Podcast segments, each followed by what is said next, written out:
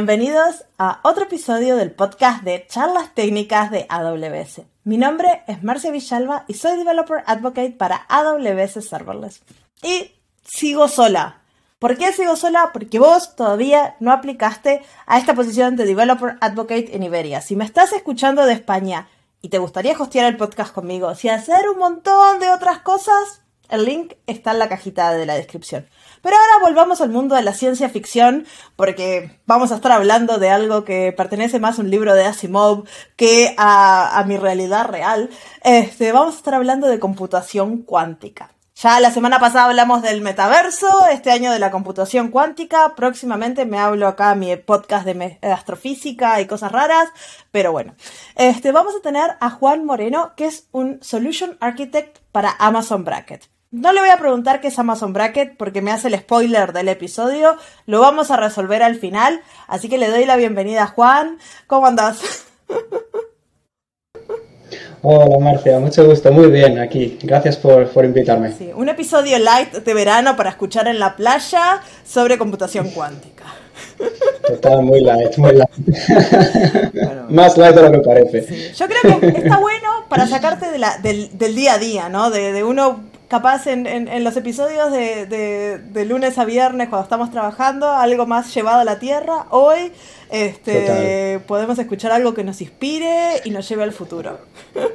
Lo que podemos garantizar es que va a ser diferente a lo que normalmente escuchamos de tecnología. O sea que eso está garantizado, eso desde luego. Y que van a aprender algo seguro, porque yo acá vengo con mi... No tengo la más mínima de lo que estamos hablando. Yo tampoco, ¿eh? no se lo digas a nadie, pero yo tampoco. Aquí estamos todos aprendiendo. Pero bueno, mi primera pregunta es, ¿qué es la computación cuántica? Porque hablamos de, no sé, ¿cómo se llama la otra computación tradicional? Sí, es la pregunta del millón de dólares. ¿Qué es la computación cuántica? Bueno, pues es una nueva forma, un nuevo paradigma de computación que no se parece a nada de lo que hemos hecho antes eh, cuando lo comparamos con la computación digital. Digital. Entonces, la digital. Cuando hablamos de digital es eh, pues los, los, computadores a los que estamos acostumbrados que manejan unos y ceros y bueno, como sabemos, están basados en transistores, ¿no? Hay un transistor y hay millones de esos transistores que, forman una computadora digital como las entendemos hoy día. Mi teléfono, este portátil donde estamos haciendo esta llamada y, los servidores que, que corren en Internet. Eh, la computación cuántica también tiene unos y ceros. Lo que pasa es que la base de hardware, digamos, en la que se basa es completamente diferente. Entonces, utiliza las propiedades de la física cuántica para poder hacer esa computación. Entonces, eh, la física cuántica, al contrario que la física clásica, esta de Newton, que, aprendimos en, el instituto, pues eh, se encarga de de las partículas subatómicas o de las entidades que son muy, muy, muy pequeñas y se comportan de manera diferente al macro universo al que estamos acostumbrados. Entonces esas partículas tienen propiedades como la superposición y el entrelazamiento, que podemos explicar un poco de qué va, y nos permiten hacer ciertas operaciones de una forma mucho más efectiva y mucho más rápida que con una computadora digital. Y esa es la principal diferencia porque en una computación digital es está o no está. Hay algo o no hay nada. Y en la computación cuántica está, no está, puede estar, no sé si está. Capaz. Claro, es, puede, estar más de un estado al mismo tiempo. Es la, es la clave de la superposición. ¿no? En la computación digital, pues si hay electricidad en el transistor y hay dos voltios de energía, pues lees un 1 y si no, pues es un 0. Ya está. Eh, cuando estamos tratando con una partícula, si, si en el caso de que sea una partícula, pues eh, un sistema cuántico puede estar en el estado 1, en el estado 0, pero también puede estar en una superposición de estados simultáneamente de 1 y 0, y ahí es donde conseguimos esa ventaja computacional para hacer ciertas operaciones a mucha más velocidad.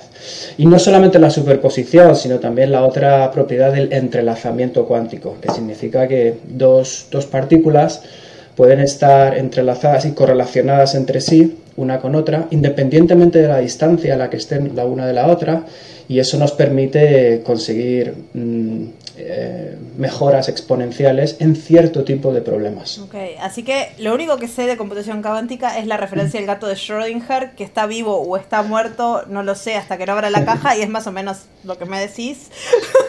Exacto. Esa es una buena analogía y es muy, muy conocido en el sentido de que mientras tú no lo leas, eh, las unidades de medida son los qubits, ¿no? Estas partículas a las que estoy mencionando son los qubits en comparación con el bit.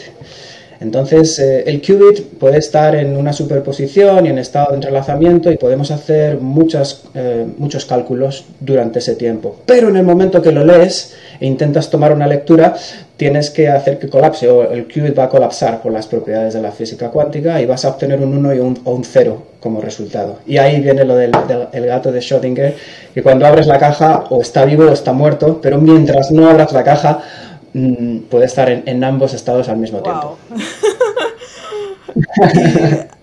es ciencia ficción, porque mi cabeza es cómo puedes hacer computación si no sabes ni puedes medir el resultado. Es como.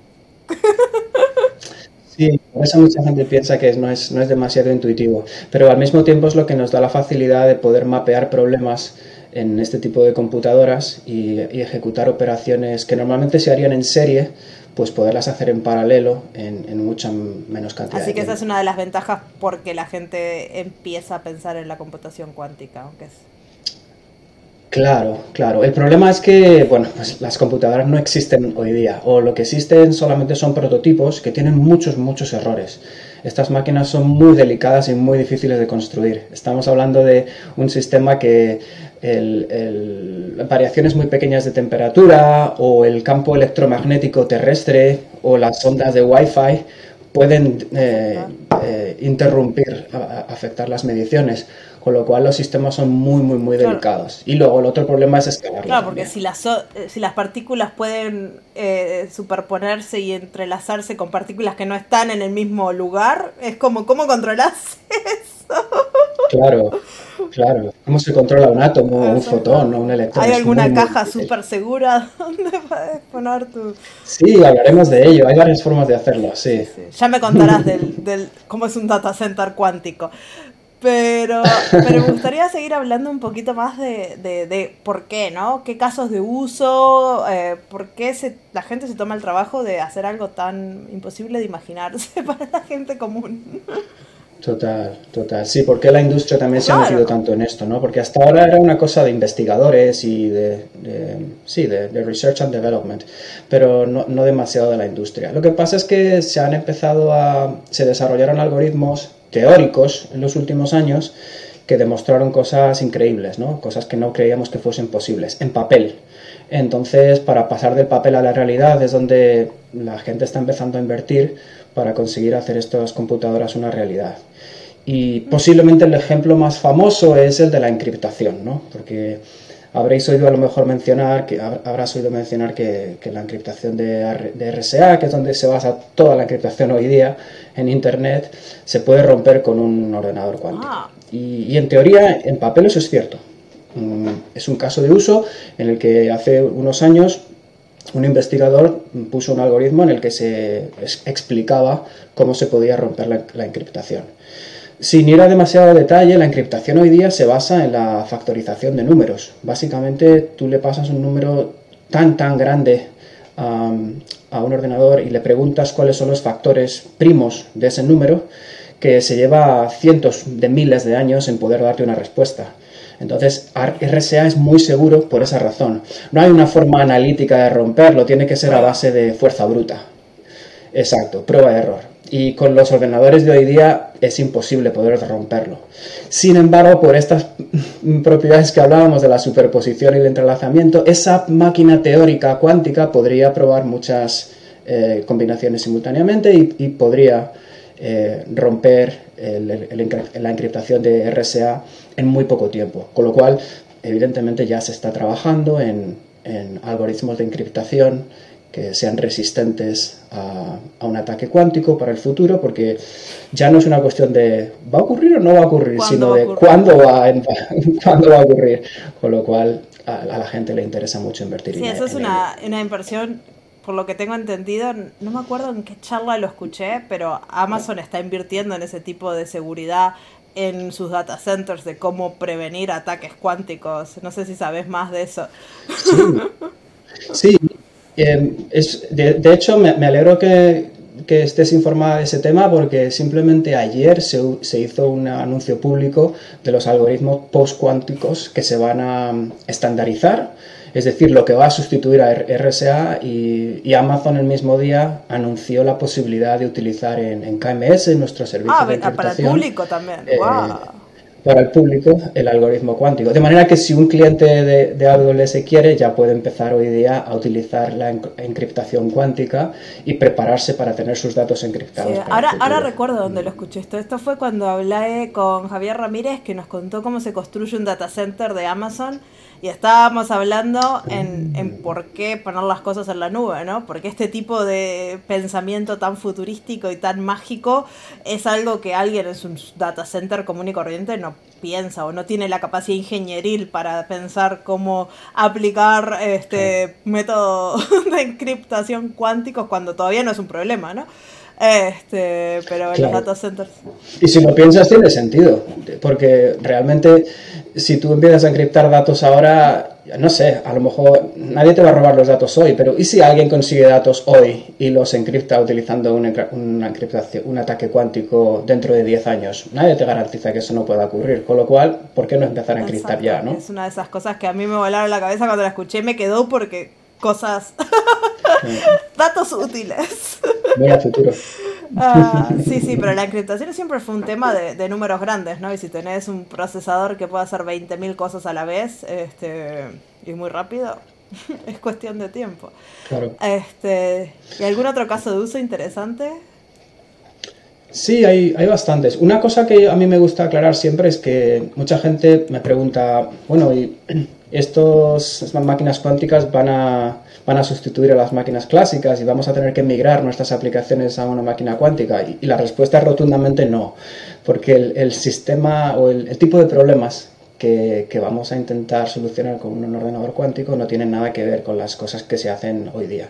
Es decir, tú no vas a correr un servidor Apache o una aplicación serverless en una máquina cuántica, ni ahora ni dentro de 10 años, porque no están diseñadas para ello, ¿no? Em, son problemas también de optimización, sobre todo. Cuando un problema empieza, a medida que le vas poniendo variables, crece exponencialmente en su complejidad y en el tiempo que lleva en solucionarse.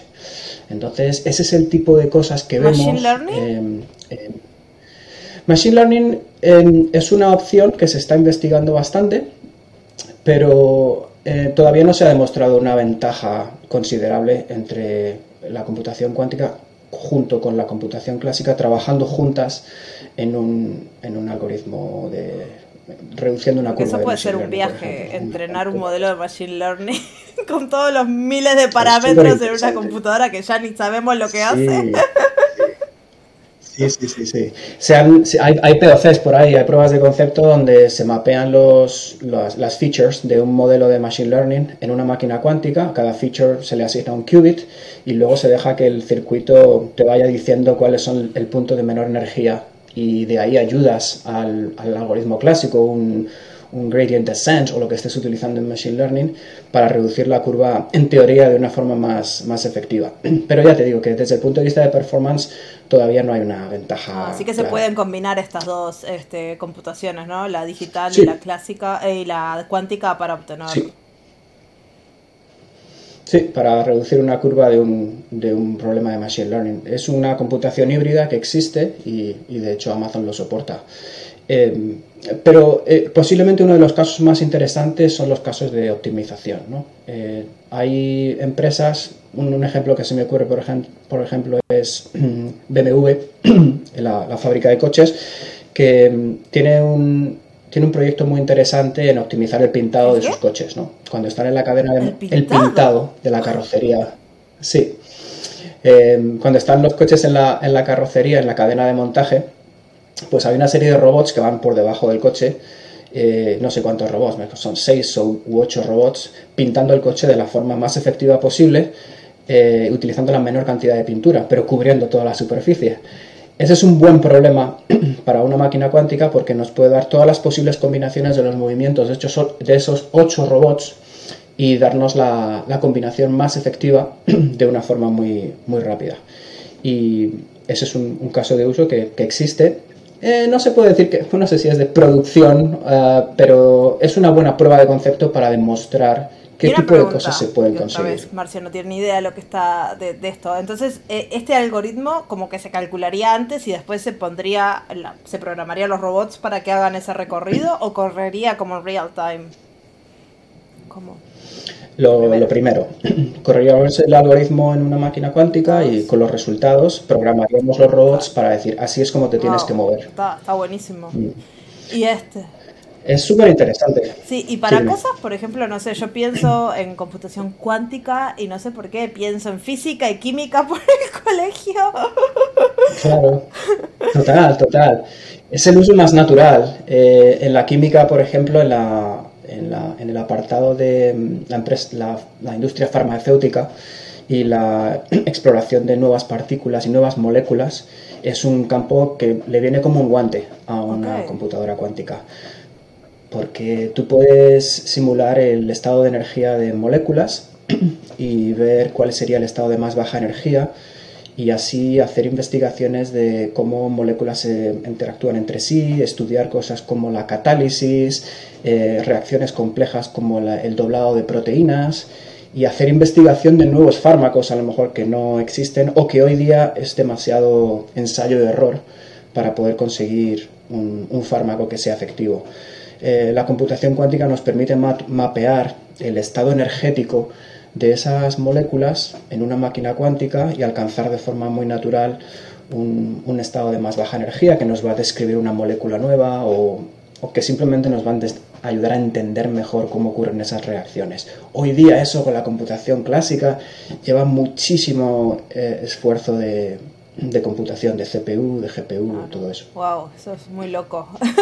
Pero bueno, necesitamos descubrir nuevas partículas. Y cuando también pienso en partículas, otra cosa que se me viene a la cabeza, yo acá te estoy tirando todas las cosas que se me vienen a la cabeza, ¿no? Porque esto para mí es como todas, las preguntas.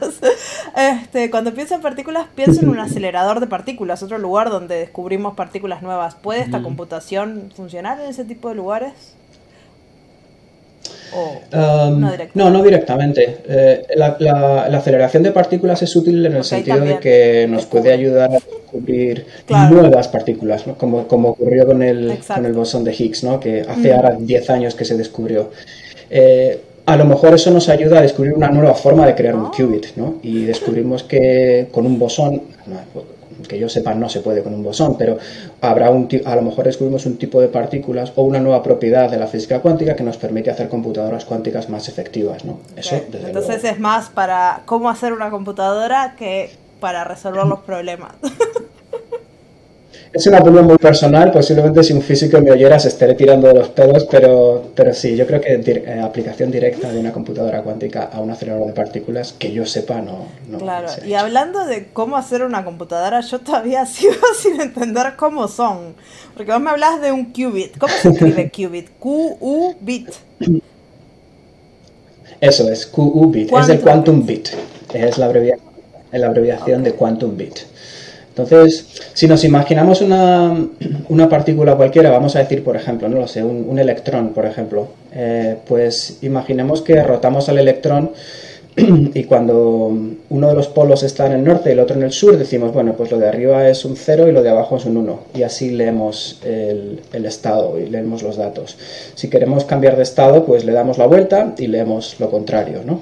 Em, y así es como se consigue una una lectura similar a la que se consigue con la computación digital. Pero hay como seis o siete maneras diferentes de construir un qubit y, eso es muy, muy interesante. Por ejemplo, em, por ejemplo eh, la superconducción es uno de los ejemplos más, más clásicos o que mucha gente está implementando, incluido Amazon. Em, en la, superconducción básicamente tienes una pequeña placa de metal en forma de, circuito o de círculo que cuando lo bajas a temperaturas mm, de microkelvins muy muy bajas, como menos 300 grados centígrados o algo así, empieza a exhibir estas propiedades cuánticas. Y aprovechas esa circunstancia para construir tu qubit de esa manera. Esa pequeña placa superconductora te va a dar ese resultado de 1, 0. Es como construir un, pequeño átomo artificial y, leer los resultados de esa manera. Después los conectas unos con otros ¿no? para intentar conseguir mayor computación mm, poder de computación y así se consigue. ¿Cómo se conectan? bueno, pues ah, lo primero se, se utilizan microondas para colocarlos en la, en la posición que se necesita y luego el, eh, para leer la información realmente es cableado. cableado Así que funcionan como con un cable también, porque yo acá pienso que no sé, que tienen que hablarse por telepatía estos qubits, entonces. Vos te reíste porque la respuesta es un cable, pero yo qué sé. Sí, para poder entrelazar unos con otros en la lectura al final sí. Luego durante la computación, si necesitas la propiedad del entanglement, el entrelazamiento, que eso no son cables, para conseguir mayor computación, pero a la hora de hacer la lectura necesitas llevarlo a través de algún sitio, ¿no? Y eso es cables tradicionales. Así que el, estado, por ejemplo, lo podés cambiar bajando la temperatura y cómo haces para que pase de 0 a 1, porque en la electricidad eh, vos lo rotás, pero ¿cómo, cómo se rota eso mm. físicamente? Mm. La temperatura se mantiene baja todo el rato simplemente para que la máquina funcione. Eh, la temperatura no puede cambiar, siempre están ahí a, menos 300. como te digo, a micro Kelvin, menos 300 y pico grados de temperatura. Eh, para conseguir cambiar el, estado y poder leer unos y ceros se utilizan microondas en este caso. Entonces se pasa una, una microonda cuando está en ese estado de baja temperatura y así más o menos consigues controlar la partícula. Eso en el, no la partícula, pero esta, esta pequeña placa circular. Eh, eso en el caso de la superconducción. Eh, pero luego hay otro tipo de máquinas, por ejemplo, que utilizan iones y atrapan iones en, una cámara de vacío para conseguir hacer el mismo efecto.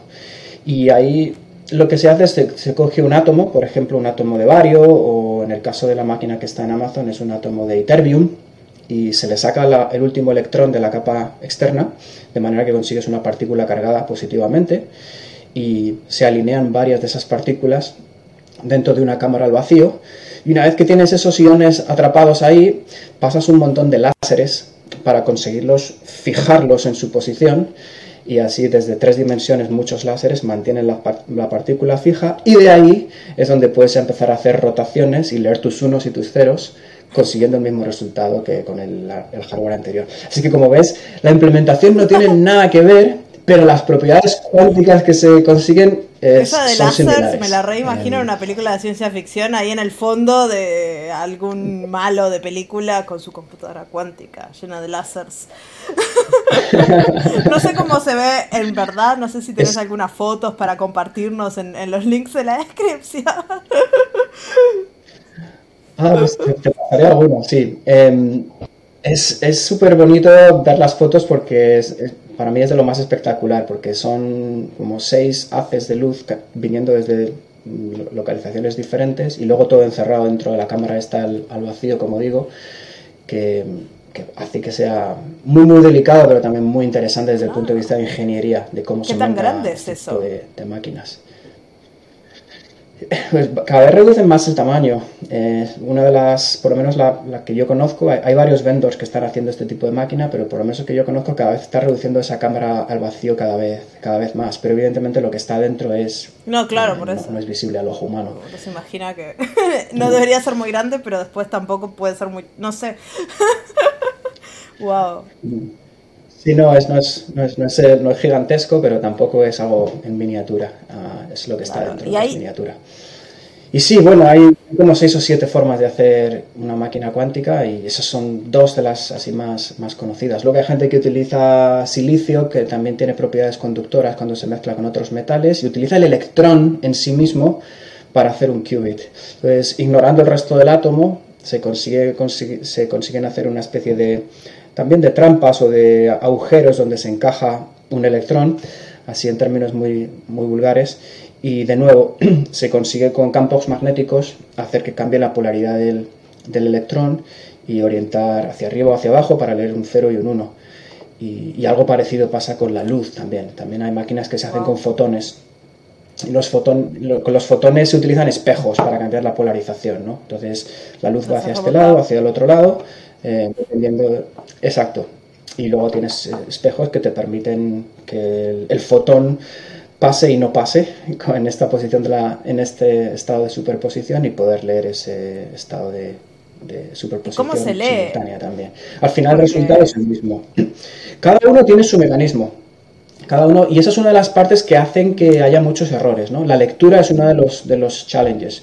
Porque incluso si consigues hacer unos qubits perfectos, que consigan las propiedades que tú quieres, después tienes que conectar eso a, una máquina tradicional y mandarle pulsos y hacer una especie de lenguaje de programación a bajo nivel que, le diga lo que, lo que tienen que hacer y al mismo tiempo leer el resultado correcto. Entonces, eh, la lectura es, es, un proceso complicado. Eh, de nuevo hay cableado eh, involucrado y hay un cierto ruido, como se llama el quantum noise, con el que tienes que tener que tienes que tener en cuenta cuando haces las mediciones. Por eso en, en, computación cuántica nunca se mide una sola vez o se corre un circuito una sola vez. Mm. Es un tema probabilístico. Se hacen muchísimas medidas y de las 100.000 o 1.000 medidas que recoges, pues miras la curva de distribución y miras, vale, lo que está más o menos en el centro es el resultado que yo más o menos esperaba y el resto. Por ejemplo, en un caso de optimización, se ejecutaría este algoritmo muchas, muchas, muchas veces. Como va tan rápido, no te importa, y mirás eh, cuáles son las cosas en el medio que están bien. Y ese es el algoritmo que le das al robot. Correcto.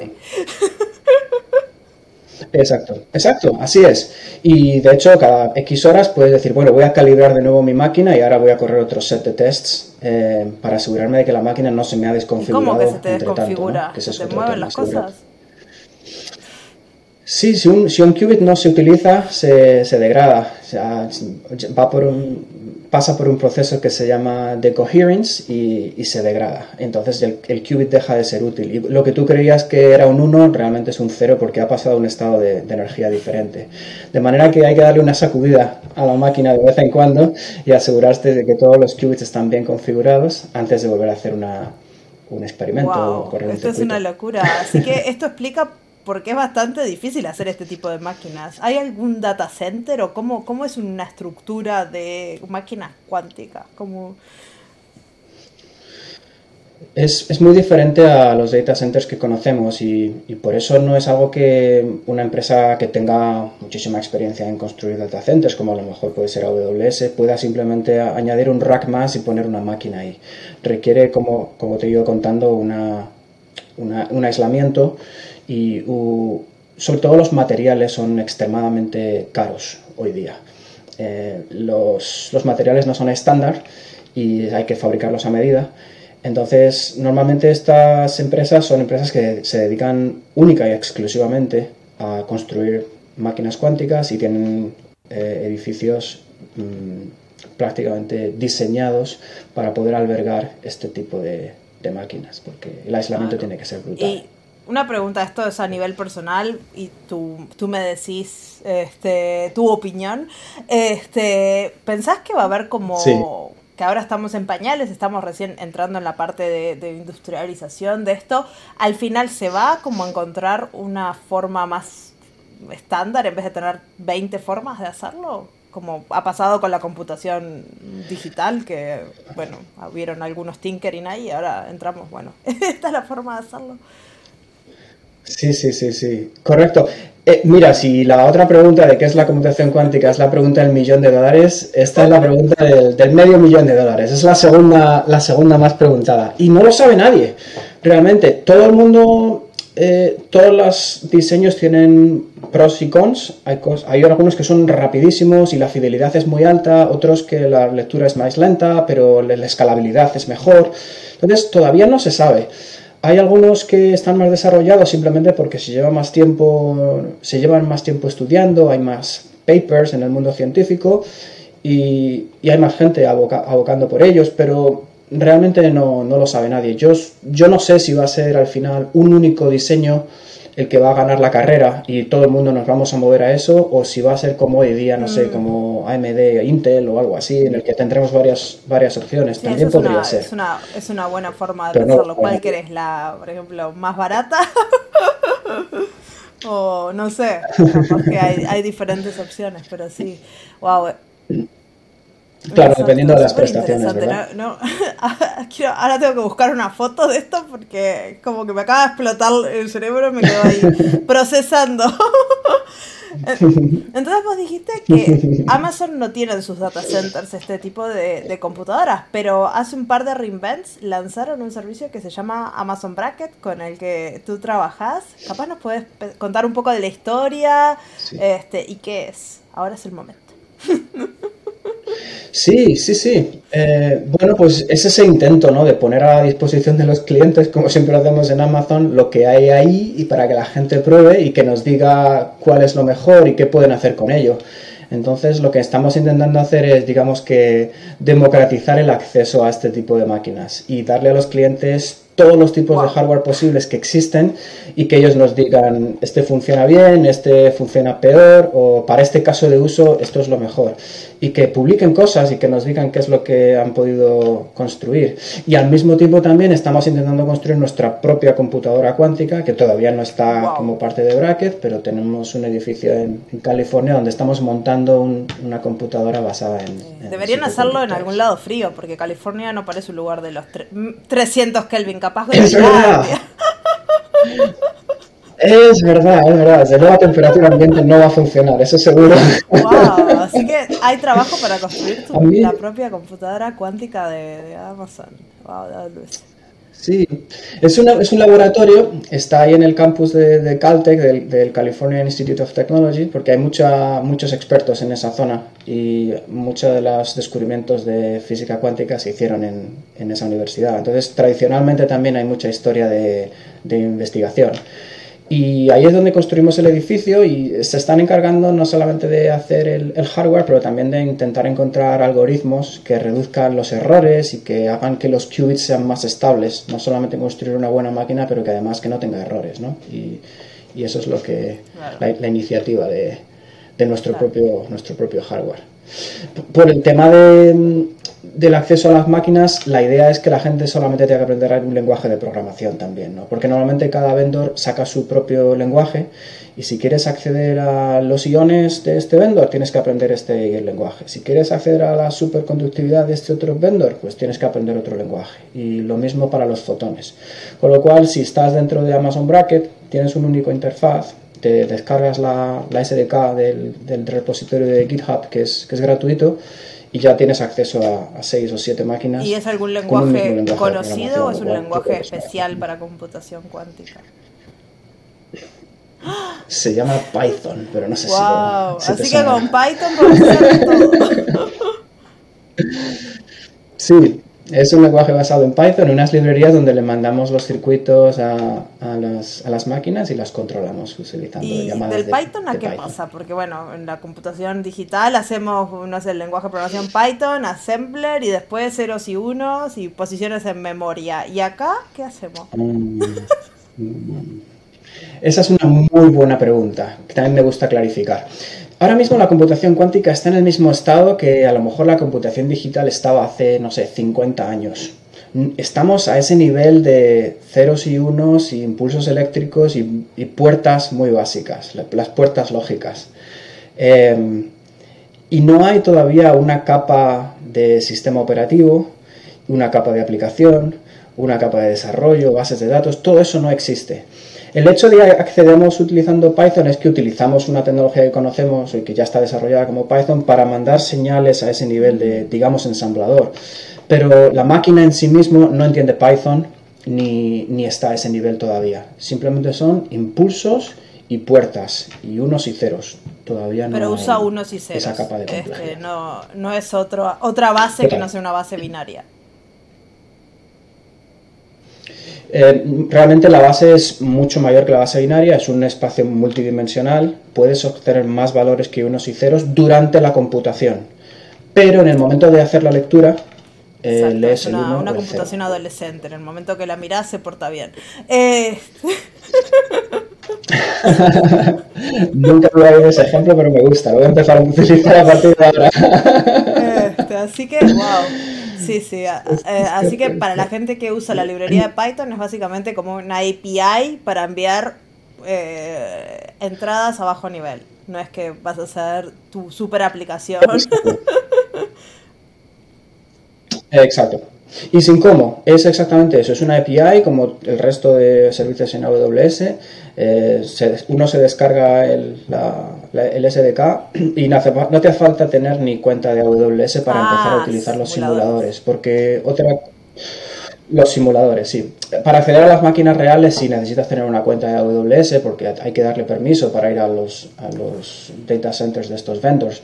Pero si quieres hacer una simulación local que se comporte como una máquina cuántica y empezar a aprender de, computación cuántica, es muy fácil. Puedes bajártelo a, local y desde tu laptop puedes empezar a ejecutar circuitos locales y la máquina te contesta cómo contestaría una máquina Entonces, ¿Es un simulador que te descargas para tu compu o es una página web que vos te conectás? ¿Cómo, cómo funciona? El simulador local viene con el SDK con lo cual, descargándote el SDK ya lo tienes ahí. Lo puedes definir en una variable y empezar a llamarlo como si fuera un endpoint. Es muy sencillo. Y, ese simulador local te permite el comportamiento estándar, simular el comportamiento estándar de una computadora cuántica. Tú puedes definir un circuito con 3 qubits, con 4 qubits, hasta 12 o 13 qubits soporta el simulador local. Y de hecho puedes simular el ruido. En este caso sería como el tamaño del registro de procesamiento. Eh, sí, se podría decir de esa manera. Cuando defines un qubit mayor, toma más memoria, memoria clásica en tu, en tu computador. Pero sí, es, es, una, es una buena, es una buena analogía.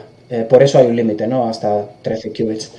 Y, y, le puedes simular el ruido también. Puedes decirle, dame una respuesta ideal, como si no hubiese ruido y como si la máquina fuese perfecta, como será dentro de unos años, esperemos o dame realmente una respuesta basado en los datos de calibración que yo tengo de la máquina. Yo voy a la máquina real y miro más o menos cómo, de, cómo la, fidelidad de la máquina y digo, vale, voy a reproducir eso en mi modelo. Y puedo definir un modelo de ruido que va a añadirme eh, ese, ese noise en mi respuesta cuando obtenga los resultados. Y de esa manera puedo decir, vale, ahora sé que este circuito cuando lo corre en una máquina real, sé más o menos cómo se va a Y cuando es el simulador este, eh, hace resultados parecidos a lo que haría la máquina mm. cuántica o te dice cualquier cosa pero simplemente puedes validar que tu algoritmo está funcionando? Em, si, realmente haces un buen modelo de ruido, eh, puedes llevar realmente a conseguir que, que los resultados sean prácticamente similares que los de una máquina real. Y lo bueno que tienen los simuladores es que te dan más, flexibilidad para obtener, para obtener más tipos de resultados. Como tienes un control total sobre la, estadística que va debajo de, una medición, puedes hacer más cosas desde el punto de vista matemático en el tipo de resultados que puedes ofrecer que algunas de estas máquinas la desventaja sería que es muy lento. La desventaja sería no sería en cuestión de, rapidez, sino en cuestión a lo mejor de... Mm, bueno, realmente se puede simular prácticamente lo mismo que una computadora cuántica hace hoy día. Em, la desventaja es que nunca va a ser el, el entorno real, ¿no? Tú puedes hacer un, un, profile lo más parecido posible a, la máquina, pero nunca te vas a asegurar de que va, se va a comportar exactamente igual. Y tampoco existen simuladores para todos los tipos de hardware, solamente para algunos de ellos. Eh, si por ejemplo estás muy muy interesado en hacer algo con, no sé, un tipo de computación que se llama quantum annealing, pues ahí no existe un, un simulador que realmente lo, el, annealing está relacionado con esos problemas de, optimización que, comentábamos. Y ese problema del pintado del coche que te comentaba es, ese tipo de. se utiliza ese tipo de máquinas para, conseguirlo. simplemente es un modo de computación cuántica que te devuelve naturalmente el estado de más baja energía y ese estado de, menor energía te da los resultados óptimos al problema que tú has mapeado. Así que entonces la gente puede ir, probar, bajarse el simulador y jugar en sus compus tranquilamente o puede ir a las máquinas de verdad. Estas máquinas de verdad no están hosteadas por AWS, son de compañías terceras que nos dan, este, que nos las alquilan, ¿no? Eso es. Lo que pasa es que eso es transparente para el usuario de AWS. Nosotros le cobramos al usuario por lo que, por lo que utilizan. Si tú utilizas en tu experimento lo que llamamos un shot, mil shots, pues solamente te cobramos por los mil shots que tú haces a la máquina. ¿Cuántos shots de hmm. tequila te podés tomar mientras...? Exacto. ¿Cuánto me tengo que beber hasta que caiga redondo? Que ese es el estado de baja energía. Así que shots se llama. Sí, le llamamos shots. Tiempo... Se, llaman shots. Cuando tú ejecutas un circuito, es, es la ejecución de un circuito. Eh, tú pintas un circuito con puertas lógicas, algunas de esas puertas son cuánticas, lo ejecutas una vez y eso es un shot. Pero como te digo, para obtener una respuesta estadísticamente significativa, pues necesitas. Así que vos en, tenés una herramienta para dibujar estos circuitos lógicos y luego el ambiente de Python se conecta con este circuito lógico y este circuito lógico se reproduce en la computación cuántica. El, la, ah, librería de Python construye el circuito y se... Sí, yo defino un circuito, se llama circuit, lo defino y después añado mis puertas lógicas eh, utilizando el SDK y cuando lo tengo listo, corro run y, y lo corre la máquina. Sí, porque yo tengo estas preguntas, porque esto es un podcast y a mí me cuesta un montón visualizar eh, estos conceptos sin, sin verlos. Y me imagino que a la audiencia también. Pero vos me comentaste que habías hecho una charla en español con un demo. Este, ¿Está disponible eso? Sí, sí, por ahí anda en internet. Lo hice para la comunidad latina en un grupo de usuarios de Perú y charlamos durante, yo creo que fue más de dos o tres horas sobre todas estas cosas que hemos estado hablando, pero además lo vimos en acción con la consola, bajando la SDK, ejecutando comandos en diferentes tipos de máquinas para que la gente viera los resultados. Y eso es, bueno, si, si, os, si te ha parecido interesante, es, una buena, es un buen link para mirar y ver más detalles. Sí, los dejamos en la, en la cajita de descripción del, del podcast para que lo puedan ir a mirar porque esto suena como una gran manera de empezar, ¿no? ¿Y cuál es otro buen camino para, arrancar con computación cuántica en AWS? Bueno, eh, con la computación cuántica en general es cierto que es difícil eludir las matemáticas, ¿no? Eh, cualquier curso o el formato que, que, más te guste de álgebra lineal y trigonometría va a haber que refrescarlo un poquito, básicamente para entender los conceptos de cómo los qubits rotan y cómo se hacen las lecturas y todo eso. No es matemática complicada de nivel de doctorado, de PhD, ni nada de eso. Es realmente, no sé, como high school o algo así. Lo que pasa es que, bueno, muchos de nosotros tenemos el high school muy olvidado ya. Entonces, esa es la parte un poco más complicada. Pero una vez que esos conceptos están claros, eh, como digo, bajarse el SDK del repositorio de GitHub de AWS es sencillo y de ahí hay una carpeta de ejemplos que viene con una, por ejemplo, una carpeta de Getting Started que explica conceptos muy básicos y circuitos muy sencillos. De manera que practicando con un circuito fácil se ven los resultados, después cambias pequeñas cosas e intentas predecir lo que va a ocurrir cuando ejecutes ese circuito. Y esa, para mí personalmente, fue una forma muy buena de aprender. Eh, el intentar predecir cómo mi circuito se va a compartir antes de ejecutarlo. Y ahí hay montones de ejemplos en, el repositorio. Sí. ¿Cuál fue tu camino con la computación cuántica? ¿Vos aprendiste ahora con, con Bracket o ya lo tenías clarísimo? No, para nada. Yo era un generalista, era un, manager de Solutions Architects y me enteré de que, la, de que Bracket se había lanzado. Y bueno, como vas con cualquier otro servicio, ¿no? Vas a echar un vistazo a ver de qué va este servicio porque es nuevo y los clientes a lo mejor preguntan por ello. Y cuando vi el concepto, digo, ¿cómo, cómo qué? ¿Cómo?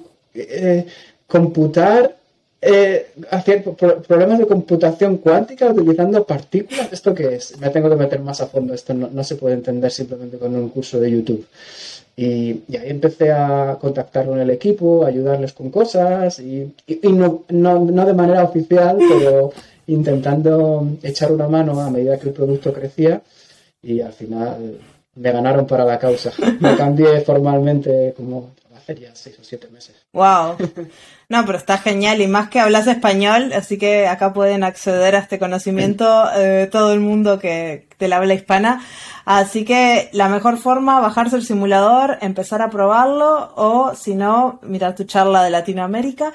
Y una idea, así por arriba, ¿cuánto sale jugar con la computación. Vos me decías que por shots eh, se calcula el tiempo ah. de cómputo, pero ¿cuánto en dinero sale un rato o unos cuantos shots de, hmm. de computación en Amazon, por ejemplo?